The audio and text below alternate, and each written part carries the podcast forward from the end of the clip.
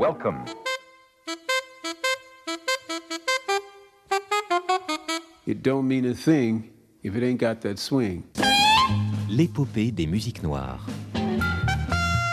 Joe Farmer, Nathalie Laporte. Fellas, I'm ready to get up and do my thing. jigida kani jigi misɛnya o man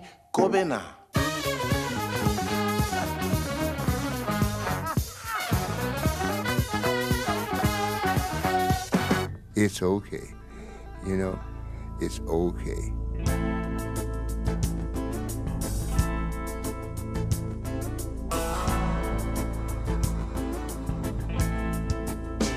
J'ai découvert Beale Street en mai.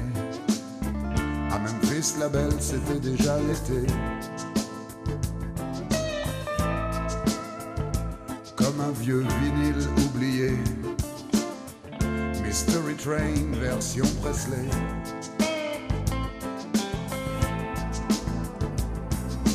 Les géants du blues sont enterrés sous ton pavé. Les rockers en blue sweatshoes font revivre ton passé. Bill Street au bord du Mississippi. Sur le 61 Highway. Bill Street a connu les amours déçus. De Willie Brown, du bluesman inconnu. Bill Street, tu sais, au coin de la rue. W.C. Handy les a vus.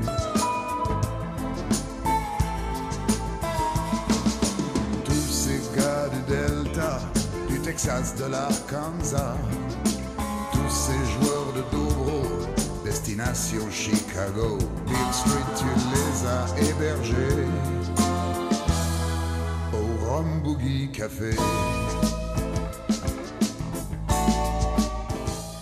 L'émission que vous allez suivre aujourd'hui n'était pas prévue au programme et nous nous en serions bien passés.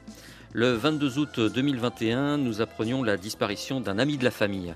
Il s'appelait Patrick Verbeck, il était chanteur, guitariste, auteur, conférencier, conteur, homme de radio et pédagogue. Comme ses homologues Bill Durham, Paul Person ou Jean-Jacques Milteau, il avait donné à la musique afro-américaine un éclat particulier en l'interprétant en français. Il fut maintes fois notre invité et les entretiens radiophoniques que nous proposions aux auditeurs ressemblaient davantage à des conversations à bâton rompu entre amateurs de blues. En guise d'hommage à ce fervent défenseur de la culture afro-planétaire, nous vous proposons de le retrouver à notre micro en 2004. Patrick Verbeck présentait alors son album Écho d'Acadie et cet échange fort généreux nous permit de l'entendre narrer l'histoire des musiques noires à travers les âges. Son goût pour le patrimoine et sa verve insatiable nous avaient alors comblés et nous tenions à partager avec vous ce souvenir d'une discussion complice et captivante.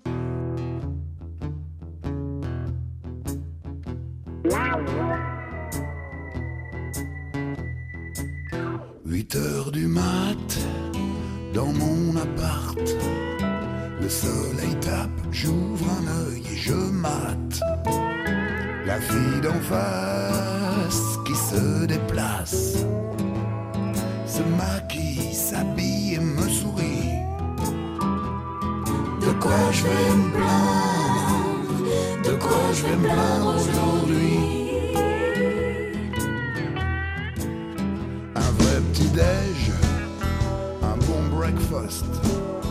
Avec du café, du bacon, c'est un must. Un air de blues à la radio. Ça me chatouille les neurones en stéréo. De quoi je vais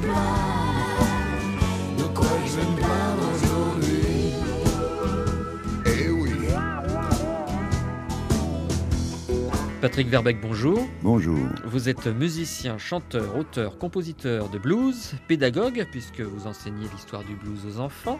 Vous êtes écrivain, vous avez notamment écrit un bel ouvrage consacré à Eric Clapton. Vous êtes animateur de radio pendant plusieurs années. Vous avez présenté De quoi je vais me plaindre, un programme hebdomadaire sur une antenne française Europe 1. Vous êtes réalisateur de disques. Votre société Magic Blues contribue à l'essor du blues à la française. D'ailleurs, le blues peut-il avoir une sonorité française? Parce que finalement, après tout, le blues est un genre musical enraciné dans l'Amérique noire. C'est bien vrai. C'est bien vrai que les origines et les racines sont là-bas. Mais le blues existe en France depuis bien longtemps aussi. Euh, les premiers bluesmen à être venus s'exprimer dans notre pays euh, sont arrivés dès, les années 20 avec euh, Sidney Bechet. Un petit peu moins blues, il y avait Josephine Baker quand même qui faisait des choses comme ça. Et puis après, surtout dans les années 50, on a eu droit à Big Bill Bronzy, on a eu droit à Led Belly. Et puis après, petit à petit, avec la mode du rock and roll, le blues s'est fait très bien connaître en France. J'allais, je pensais également aux tournées de l'American Folk Blues Festival, qui étaient des tournées qui, qui venaient en Europe. Ils faisaient l'Angleterre, l'Allemagne, les pays scandinaves et la France.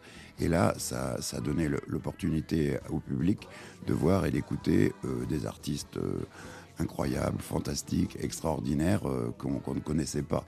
Alors c'est vrai que nous, euh, bah, on est les, petits-fils ou les arrière-petits-fils de ces grands maîtres du blues.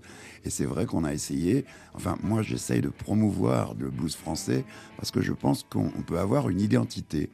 Déjà au niveau instrumental, euh, on a une façon d'appréhender le blues qui est un peu différente de celle des Anglais, de celle des Allemands, de celle des Espagnols, mais aussi euh, une façon de le jouer et de faire passer des, paroles, des textes pourquoi pas de la poésie, qui est un petit peu le, message ultime, euh, à travers la francophonie et à travers le blues.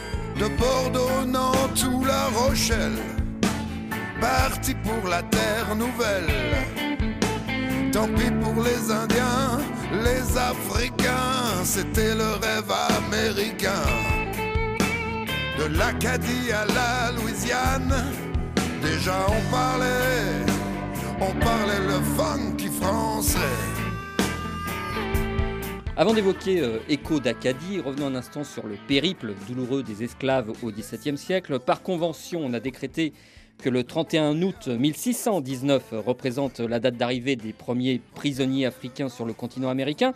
Une blessure qui aura au moins une vertu, celle de donner naissance à une nouvelle expressivité. D'abord les Negro Spirituals et le blues, qui, rappelons-le, Patrick Verbeck, sont deux styles musicaux différents, pourtant issus du même terroir, le sud profond des États-Unis.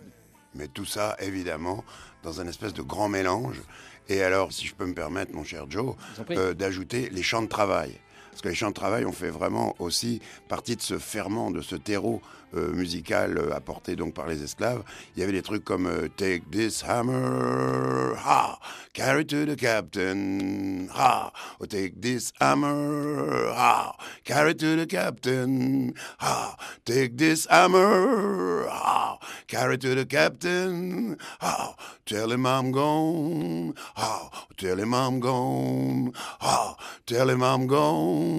Oh, tell him I'm gone. Oh. Voilà le style aussi de musique, de chant, par lesquels, à travers lesquels s'exprimaient les esclaves. Et justement, quand ils disaient prends ce marteau, va le porter au capitaine, il y avait toujours des doubles sens. Ils arrivaient à se comprendre entre eux. Et ce que le surveillant blanc ne comprenait pas toujours, c'était euh, prends ce marteau et va y en donner un grand coup à travers la figure. et dis-lui que je m'en vais, I'm gone, dis-lui que je m'en vais. Et bien souvent, comme dans les gospels, la terre euh, promise, c'était euh, plutôt le Canada, justement. justement le Nord, là où l'esclavage existait moins, on va dire. Je crois vraiment qu'il y a le parcours des esclaves, mais qui s'est croisé avec euh, le parcours des colons aussi, des colons européens. Pour moi, c'est vraiment la première fois dans l'histoire qu'une vraie musique métissée a existé. Dans la douleur, bien sûr, et sur un territoire qui était un territoire inconnu aux deux parties, aussi bien ceux qui venaient d'Afrique que ceux qui venaient d'Europe. Il ne faut pas oublier que la plupart des colons blancs étaient des pauvres blancs. D'ailleurs, c'est pour ça qu'ils étaient certainement euh, plus durs que si ça avait été des gens euh, qui étaient dans l'aisance dans et l'oisiveté. Le blues, en fait, d'après les livres d'histoire, et puis maintenant je pense qu'on peut s'arrêter là-dessus, ça semble vraiment la vérité, c'est que à la fin de la guerre de sécession, quand les esclaves ont été libérés, enfin quand, soi-disant, hein, parce que c'était évidemment une fausse liberté, c'était pour mieux les récupérer dans les usines du Nord et de l'Ouest. Mais toujours est-il que enfin l'esclavage en 1863-65 a été interdit aux États-Unis, a été aboli. Et c'est à partir de ce moment-là qu'ils ont réussi à s'exprimer au moins à travers les paroles. Et les premiers, bien, c'était un petit peu, je les comparerais à des ménestrels, des baladins qui allaient de village en village, de ferme en ferme, de plantation en plantation. Et comme les griots africains, ils racontaient ce qu'ils avaient vu, ce qu'ils avaient vécu euh, là d'où ils venaient. Et ils le racontaient avec de la musique, avec une guitare à la main, avec un harmonica à la bouche. Et je dois dire que pour revenir tout à l'heure à cette histoire de métissage, il y avait les blancs qui apportaient, disons, les accords un petit peu celtiques, et puis les noirs qui apportaient plus le côté rythmique. Et c'est là où, il y a eu vraiment une toute première, la fusion entre ces deux modes, le mode africain et le mode européen, sur la terre des des Indiens.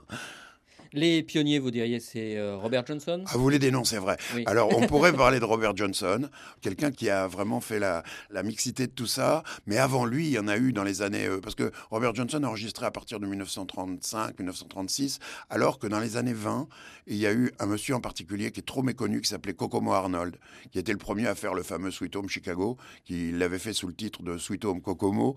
Et puis, il y avait aussi Charlie Patton, qui tapait sur sa guitare comme un sourd, comme un dingue plutôt. Euh, il y avait des gens comme ça. Je crois justement donc euh, l'arrivée des premiers blues. On va dire que c'était des illustres inconnus. Et les premiers qui ont été connus, c'est dans les années 20. Et là, c'était les pères fondateurs. Alors, je voudrais pas oublier non plus Blind Lemon Jefferson, qui lui était du Texas, Blind Blake, et puis euh, un autre monsieur très important qui lui chantait comme je l'ai fait tout à l'heure complètement a cappella. Enfin, il chantait pas comme moi, il chantait beaucoup mieux. Il s'appelait Texas Alexander. Vous parliez de Blind Lemon Jefferson. Voici l'illustration de vos dires par la musique.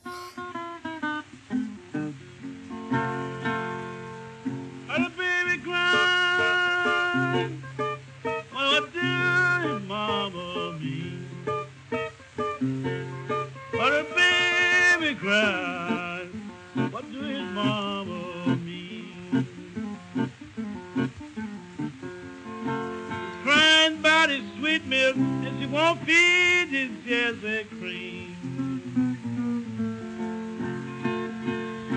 Fall from the fireplace stopped in the middle of the floor. Well, he crawled from the fireplace, stopped in the middle of the floor. The mom ain't that your second daddy standing back door. That Crawling Baby Blues, Blind Lemon Jefferson en septembre 1929. Je vous rappelle que vous suivez aujourd'hui notre hommage au bluesman, conteur, auteur et poète Patrick Verbeck, disparu le 22 août 2021 à 72 ans. Nous le retrouvons immédiatement en 2004 dans l'épopée des musiques noires.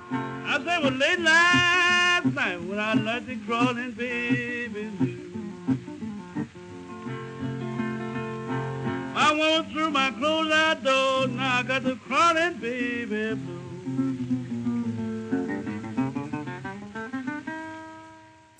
Nous parlions de l'année 1619 en ouverture de cette émission. Au même moment, beaucoup plus au nord de l'Amérique, euh, les premiers colons français débarquaient en Acadie. C'est quoi précisément l'Acadie, Patrick Verbeck Bien, ça n'existe plus de nos jours, hein, parce que ça a été rayé de la carte. Euh, mais à cette époque, c'est en 1604, les premiers colons français sont arrivés. Parce qu'en plus, ils sont arrivés d'une manière peaceful, comme on dit aux États-Unis. Hein. C'est-à-dire, ils sont arrivés en paix. Ils se sont euh, très bien entendus avec les Indiens Micmac qui les ont accueillis. Et donc, l'Acadie, eh bien, c'était ce territoire qui s'étend maintenant, euh, je dirais, dans les provinces maritimes du Canada, euh, c'est-à-dire la Nouvelle-Écosse, le Nouveau-Brunswick, Terre-Neuve et l'île du Prince-Édouard. Ces territoires-là formaient ce qu'on appelait l'Acadie, et malheureusement, en 1755, eh bien, il y a eu certains Anglais un peu voraces et rapaces qui ont décidé de s'emparer de ces territoires et qui ont déporté les Acadiens. C'est pour ça que je fais souvent un, espèce de parallèle entre l'histoire des esclaves noirs qui, eux, sont arrivés par le sud et ces Français qui sont arrivés par le nord et qui ont été disséminés sur toutes les côtes américaines, voire même ramenés en Europe pour certains d'entre eux. Ceux qui réussissaient à échapper à l'esclavage montaient vers le nord et monter vers le Canada. Euh, J'étais un peu surpris parce que quand je suis allé là-bas, ça fait 3-4 ans que j'y vais très régulièrement, plusieurs fois par an. Et justement, j'essaie de faire un peu de collectage et de comprendre comment est née la musique d'aujourd'hui du Canada et de l'Acadie. Euh, L'influence française est vraiment prédominante, mais on y retrouve les rythmes d'Amérique du Nord. Et les rythmes d'Amérique du Nord, eux, sont influencés évidemment par le blues et par tout le gospel et par tout ce qu'ont amené les Africains. Donc, euh, ils y sont quelque part, mais pas aussi directement, bien sûr, qu'à la Nouvelle-Orléans. Peut-on dire que la musique acadienne est plus proche de la country américaine blanche, donc des racines européennes, que du blues noir issu d'Afrique? La country s'est nourrie du blues, hein, et le blues s'est nourri de la country. Il faut vraiment jamais oublier que ces deux musiques ne sont pas antinomiques, au contraire, euh, sont des musiques qui se sont euh, les unes avec les autres appropriées plein d'éléments. Je disais tout à l'heure, évidemment, tout le côté rythmique venant surtout de l'Afrique et tout le côté mélodique et harmonique venant euh, des musiques celtiques, donc apportées par les colons européens. Est-ce qu'on peut dire que la musique acadienne est une musique d'inspiration coloniale? Je l'avais jamais envisagé comme tel, colonial d'une certaine manière, mais à ce moment-là, toutes les musiques américaines sont coloniales dans la mesure où ce ne sont pas des musiques amérindiennes. Mais non, je crois que c'est vraiment une musique de fusion. Ça s'entend d'ailleurs dans la musique, le fait de prendre euh, des, certains instruments de percussion euh, qu'on retrouve et où les percussions sont avec peu de rapport avec les percussions africaines. On entend bien la pulsation plus sourde qui est née du peuple amérindien.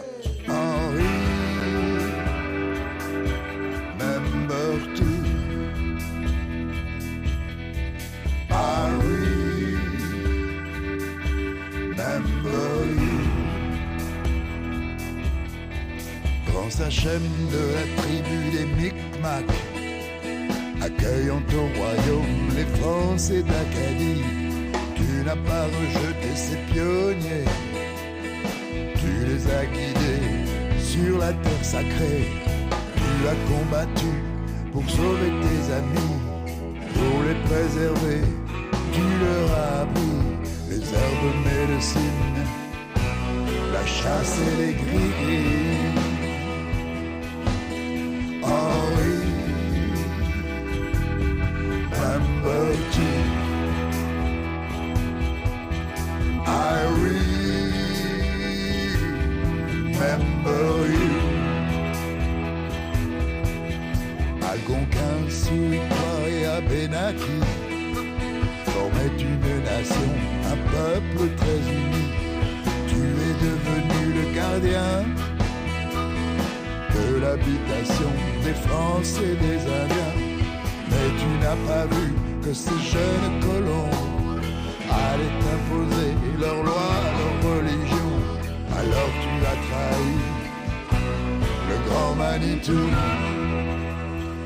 Quelques notes de Henry Member 2, l'écho de la culture amérindienne telle que Patrick Verbeck la percevait sur son album Écho d'Acadie, qu'il était venu nous présenter en 2004 dans l'épopée, l'occasion de se livrer à un cours d'histoire de la musique. L'épopée des musiques noires. Patrick Verbeck, nous en étions au blues rural des États du Sud, le blues acoustique. À partir du moment où les esclaves sont libres de circuler, ils vont s'orienter vers le nord et leur expressivité va changer. Oui, oui, parce que ça correspond euh, à la fois aux, circonstances. Aux circonstances, c'était donc la fin de la guerre de sécession, le début surtout de la révolution industrielle. Donc il y avait les grandes usines du Nord qui acceptaient et qui même recrutaient évidemment tout ce cheptel, hein, on peut employer le terme malheureusement, ce terme-là, de travailleurs. Euh, potentiel, puisque évidemment ils étaient chassés des plantations dans lesquelles ils travaillaient auparavant, ou alors on leur redemandait de venir euh, ramasser le coton, mais pour euh, vraiment euh, trois graineries en échange. Donc c'était pas vraiment une position effarante. Alors ils sont montés vers le nord, ils sont allés aussi dans les grandes villes de l'ouest, comme Los Angeles. Et puis de là, eh bien, ça a été un prolétariat urbain qui s'est développé dans des conditions assez assez atroce hein, aussi. Il faut bien savoir qu'ils logeaient dans des bâtiments insalubres, euh, à je ne sais pas combien, euh, dans des petites pièces euh, surpeuplées. Tous ces gens ont amené leur musique avec eux, ont amené la musique du Sud, c'est-à-dire le blues traditionnel, le blues joué avec ses guitares nationales, c'est-à-dire les guitares métalliques avec les résonateurs. Il n'y avait pas encore les guitares électriques. Et ce sont les bluesmen qui ont été les premiers à utiliser la guitare avec un micro collé dessus et qui ont été les premières guitares électriques dans les années 1930-1940. Et donc à cette époque est né un blues urbain un blues urbain qui a été, euh, je dirais, popularisé par des gens comme Muddy Waters. Muddy Waters qui conduisait un tracteur, lui, du côté de Clarksdale, au sud de Memphis, Tennessee, et puis euh, qui un jour a décidé de monter à la Grande Ville Lumière, à Chicago. Il est arrivé à Chicago, là-bas, il a conduit un camion pendant quelques mois, et puis un jour, il y a son copain pianiste, euh, Slim, qui lui a dit Tiens, j'ai besoin d'un guitariste pour une séance d'enregistrement. Il se trouvait que c'était chez les fameux frères Chess, qui ont fondé le label Chess Records. Et bien, Monsieur Muddy Waters est arrivé, euh, je crois que c'était en 1949, et il a enregistré ses premières plages comme ça, euh, avec une guitare euh, électrifiée dont il savait pas jouer. il a appris tout ça directement sur le tas dans le studio.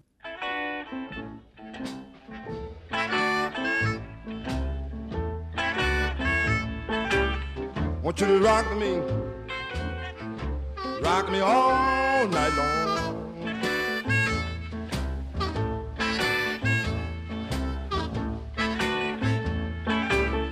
Want you rock me, rock me all night long.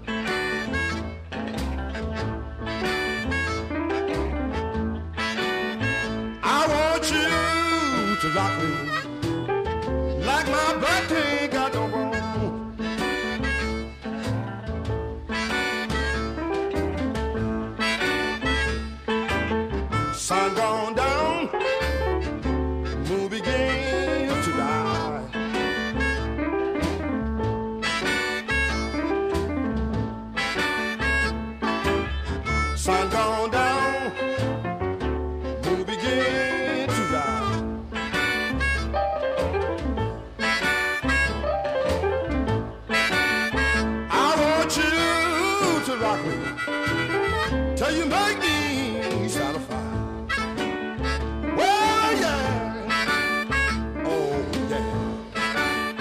Rock Me, Muddy Waters en 1956, à une époque où la musique noire américaine se transforme radicalement, comme nous le précisait Patrick Verbeck en 2004 sur nos ondes.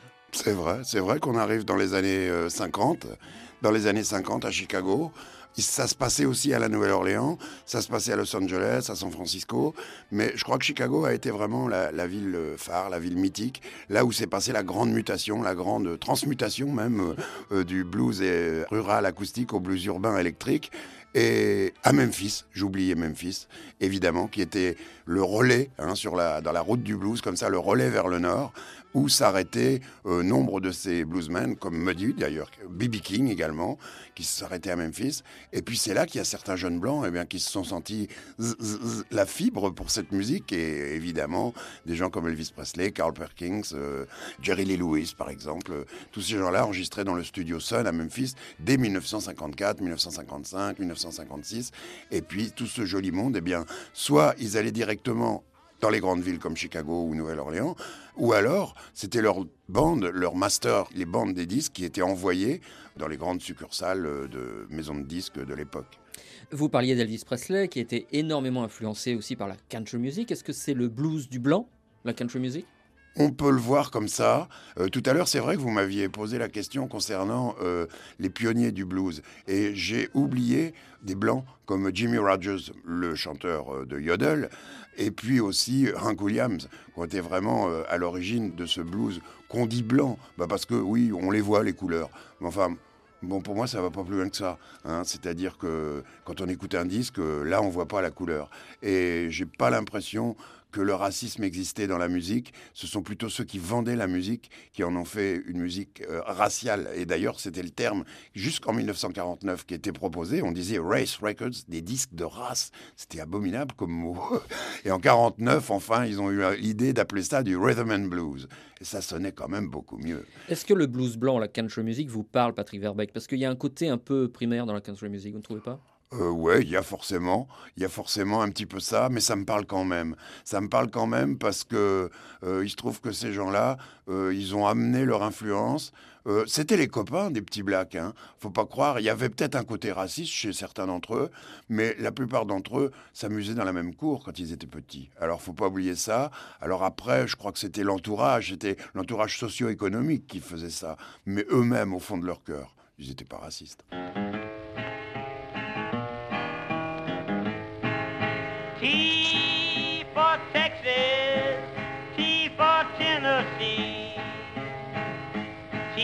For Texas, T for Tennessee.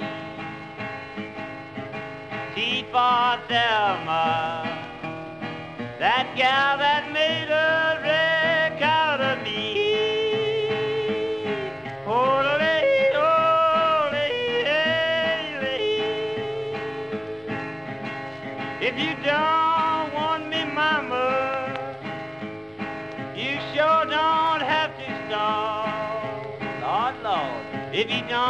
me, mama, you sure don't have to stop. Cause I can get more women than a passenger train can haul. Oh,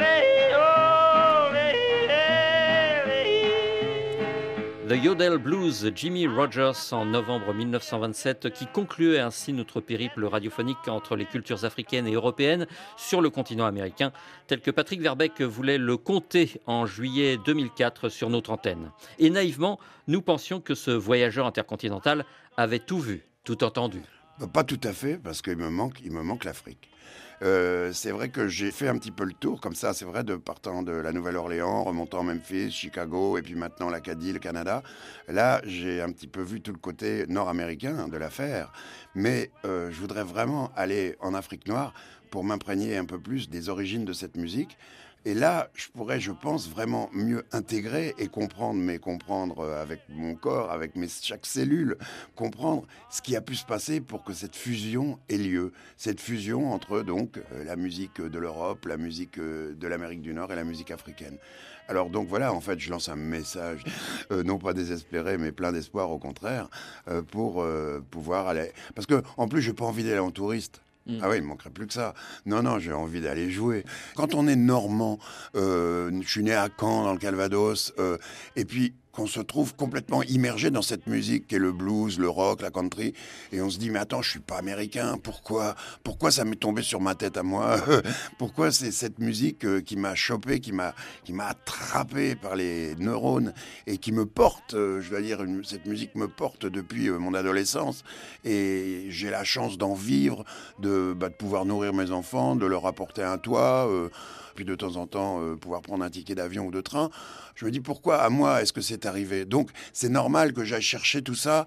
Et puis je m'aperçois que euh, je suis né juste après la Deuxième Guerre mondiale, et c'est vrai qu'il y a eu les GIs américains qui sont arrivés sur notre territoire, et ils ont amené leur musique avec eux. Alors, je crois que c'est à partir de là que mon, ma quête d'identité a, vraiment eu lieu. Et puis, euh, c'est pas sur les bords de l'Orne, l'Orne qui est le célèbre fleuve mythique du Calvados, c'est pas là que j'ai été chercher euh, mes racines, j'ai été les chercher sur les bords du Mississippi, et je les ai trouvées.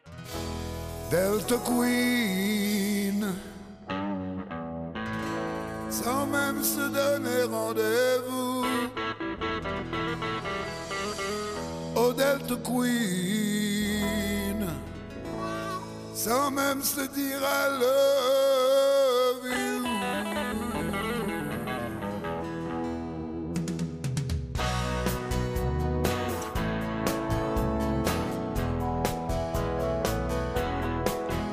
Delta Queen sans même se donner rendez-vous. Au Delta Queen, sans même se dire I love. Suis monté à ton bord sur le quai de la cité du Nord. Tu descendais vers le sud, moi je voulais changer de latitude. Je partais vers le delta, toi tu rêvais déjà des magnolias. Je t'ai pris par la main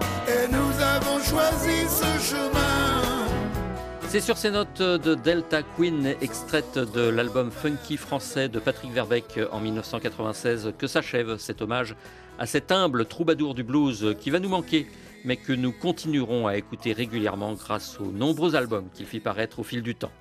La semaine prochaine, nous vous emmenons dans le sud de la France pour capter l'humeur du Marseille Jazz des cinq continents qui s'est tenu du 8 au 25 juillet dernier et que nous avons suivi avec attention. Passez une bonne semaine, on se retrouve dans 8 jours. Dans 30 secondes, le journal.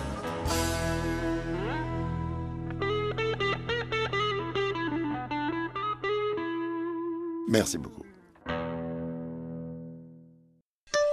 Géopolitique.